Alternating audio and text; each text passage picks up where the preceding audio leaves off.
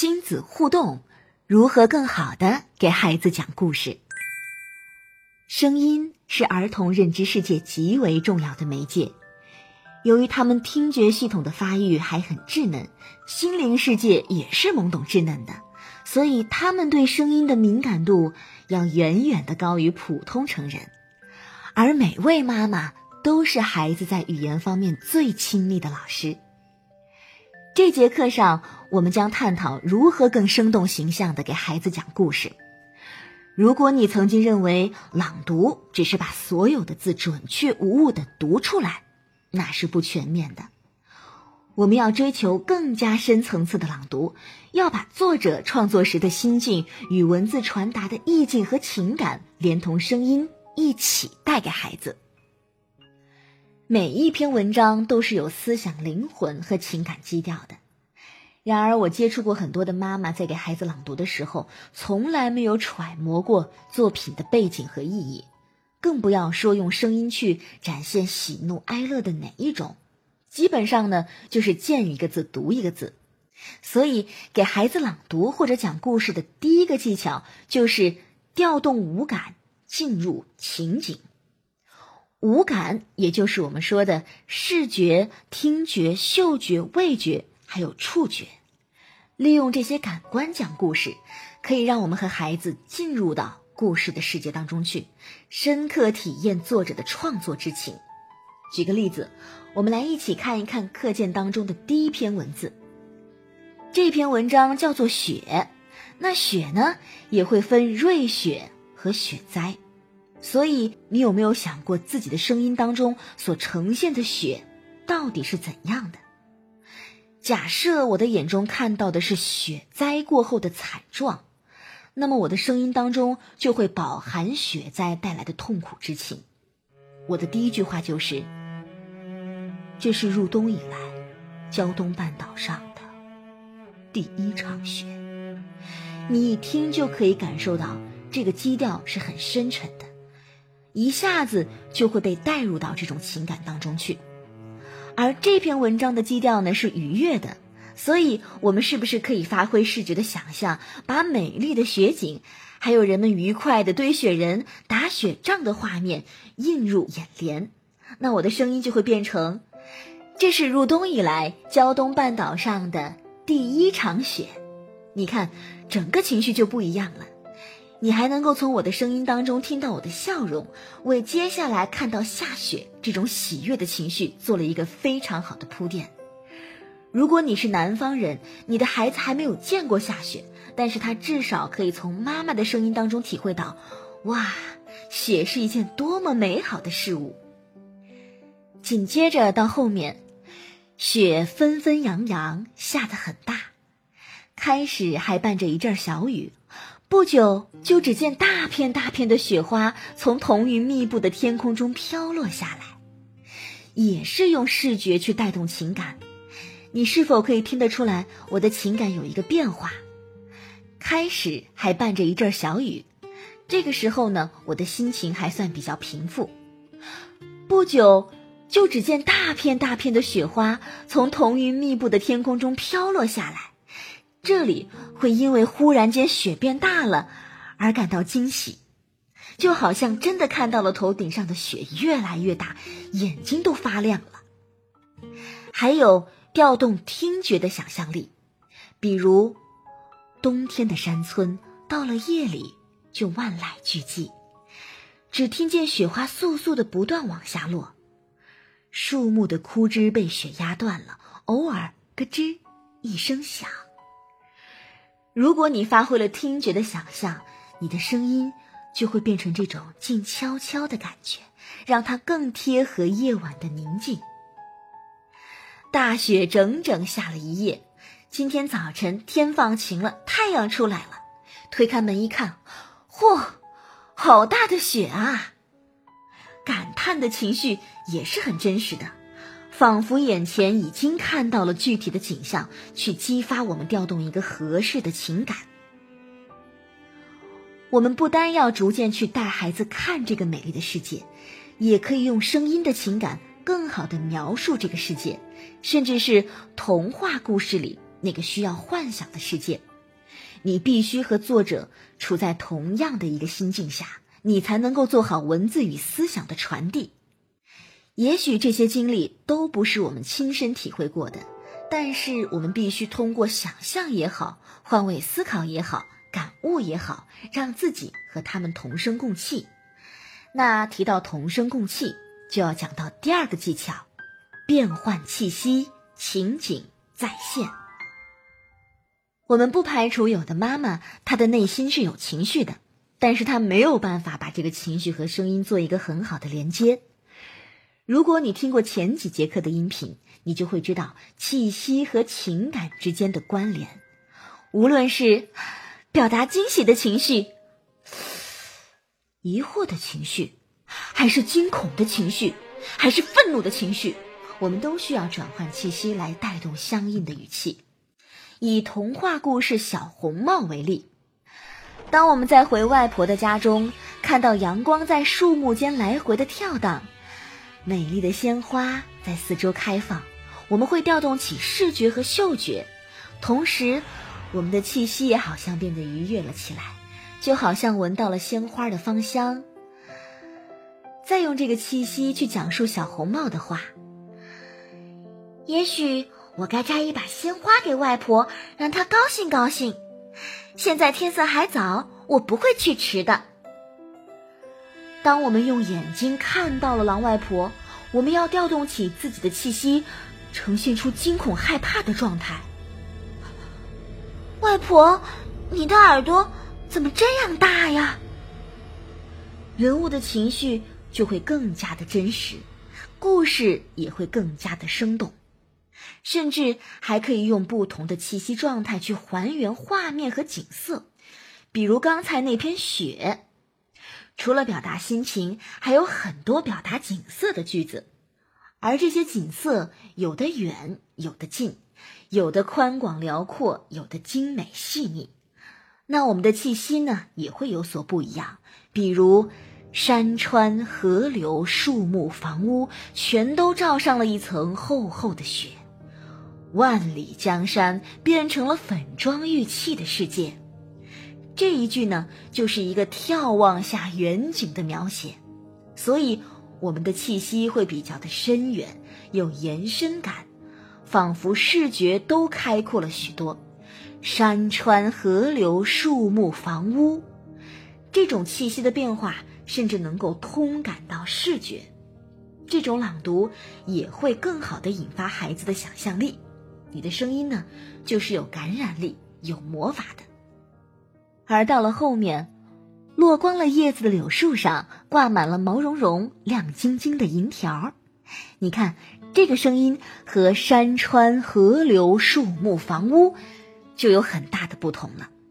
作者既然可以看到树枝上的银条，那就证明这是一个近景，所以气息相较于远景而言，会变得轻巧、短促一些。咬字也会更加的细腻，有景象很别致的感觉，所以可以通过练气，让我们具备更强的气息功底。可以根据感情的变化，自如的变换呼气状态，随着内容，随着我们情绪的变化，调节呼气的强弱快慢，这样才可以带动出有感染力、有张力、有情感的声音。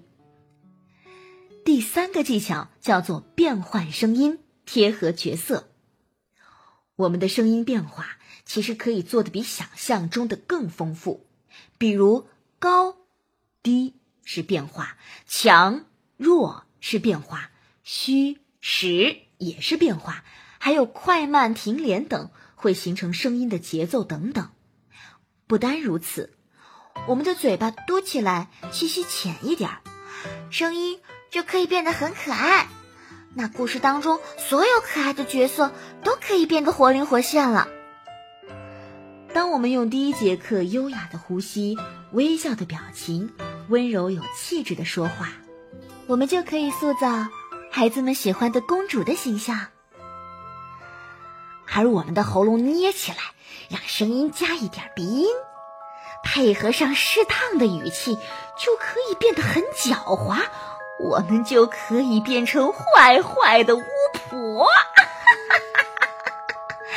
这样，我们就可以为故事当中各种人物角色创造属于他们的声音了。比如我们课件当中的这一篇寓言，这篇寓言故事非常的生动，里面有很多活灵活现的角色，还有人物的对话，并且在生动的情节当中呢，还蕴含着一个道理。我们来一起尝试一下。我们不单要创造贴合角色特征和性格的声音，我们还要用这个声音表达他们的情感和说话目的。浏览全篇会发现，这个故事里面会出现六种声音。第一个呢是旁白的声音，可以像我们曾经看过的少儿节目的主持人那样的声音特点，亲切的、欢快的、绘声绘色的。水牛爷爷是森林世界公认的谦虚人，很受大家的尊重。小白兔夸他，这就到了咱们第二个声音。小白兔的声音呢，可以设计成一个小女孩的声音，有一点鼻音，声音比较尖高，还有一点嗲。这个是声音上的特点。那情绪上呢，我们要做到夸赞的语言动作和目的。水牛爷爷劲儿最大了。这样旁白的讲述和人物的说话感觉就不一样了。第三个声音呢是水牛爷爷的声音，这是一个憨厚老实、谦逊的正面角色的声音形象。老人的声音和气息特点是怎样的呢？风烛残年，声带已经是有些损坏了，所以嗓子会有一点吃力。而水牛爷爷的体型大，所以声音肯定是浑厚的，但是老人家的气到了后面会有一点不足，所以句尾的话会弱收，加上表达谦逊的这种憨厚的语气，那我们的声音就可以是：哎，过奖了，犀牛野牛的劲儿都比我大。小山羊夸他，小山羊。我们可以设计成一个小男孩的声音，和之前小白兔区分开来。水牛爷爷贡献最多了，和小白兔的水牛爷爷劲儿最大了，它就会有一个差异和区分。性格上呢，感觉一个是机灵活泼，一个是憨憨的、笨笨的，这些其实都没有固定的模板。大家只要能够有这样的角色塑造的意识，能够贴合文章，符合大众审美，其实朗读就是一个二度创作的过程。好，到主角了，狐狸大叔。首先，狐狸的声音是很有特点的，会比较的尖细紧捏。你甚至可以用一些不好的发声状态，比如压着喉咙、捏着嗓子，去塑造这样一个反面角色。但是，我们不能仅仅停留在声音的变化上，我们还需要还原这个狐狸狡猾虚荣的性格。他说的每一句话都是带有很强的语言目的的，比如，我也来学习一下谦虚吧，这谦虚太好学了，非常的狂妄自大。水牛爷爷的谦虚不就是这两点吗？一是把自己什么都说小点儿，一是把自己什么都说少点儿。嗯，对，就是这样。这种狡猾、自作聪明的心态呢，就可以从你的声音当中很好的塑造出来了。最后一个声音是小老鼠的，而小老鼠是和狐狸唯一直接对话的。如果我们能够把两者的声音特点区分开来，老鼠的体积小，再配合我们熟知它的叽叽叽的叫声，就可以塑造一个说话短促、尖细的声音，然后表达它的情绪，比如赞叹的：“哎呀，艾克大叔，你的尾巴真大呀！”吃惊疑惑的：“什么？你长那么长的四条腿，却拖根？”比我还小的尾巴，把这些声音形象都确定了，合起来讲述这个寓言故事，你的孩子一定会听得津津有味。我们一起来完整的听一遍吧。水牛爷爷是森林世界公认的谦虚人，很受大家的尊重。小白兔夸他：“水牛爷爷这最大了。”哎，过奖了，犀牛、野牛的劲儿都比我大。小山羊夸他：“水牛爷爷贡献最多了。”他就说：“哎，不能这样讲了。”奶牛吃下的是草，挤出来的是奶，它的贡献比我多。狐狸艾克很羡慕水牛爷爷谦虚的美名，他想，我也来学习一下谦虚吧，这谦虚太好学了。他想，水牛爷爷的谦虚不就是这两点吗？一是把自己什么都说小点儿，一是把自己什么都说少点儿。嗯，对，就是这样。一天，艾克遇到一只小老鼠。小老鼠看到艾克有一条火红蓬松的大尾巴，不禁发出了由衷的赞美：“，大叔，您的尾巴真大呀！”艾克学着水牛爷爷的口气，歪歪嘴说：“哎，过奖了，你们老鼠的尾巴比我大多了。”啊？什么？小老鼠大吃一惊。你长那么长的四条腿，却多根比我还小的尾巴。艾克谦虚地说：“哎，不不能这么讲了，我哪有四条腿？三条了，三条了。”小老鼠以为艾克得了精神病，吓跑了。艾克的谦虚没有换来美名，倒换来一大堆谣言。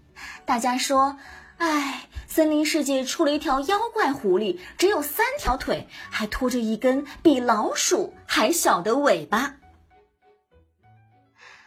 好的，最后我们来总结一下给孩子讲故事要注意的三个技巧：第一，调动五感进入情景；第二，变换气息，情景再现；第三，变换声音，贴合角色。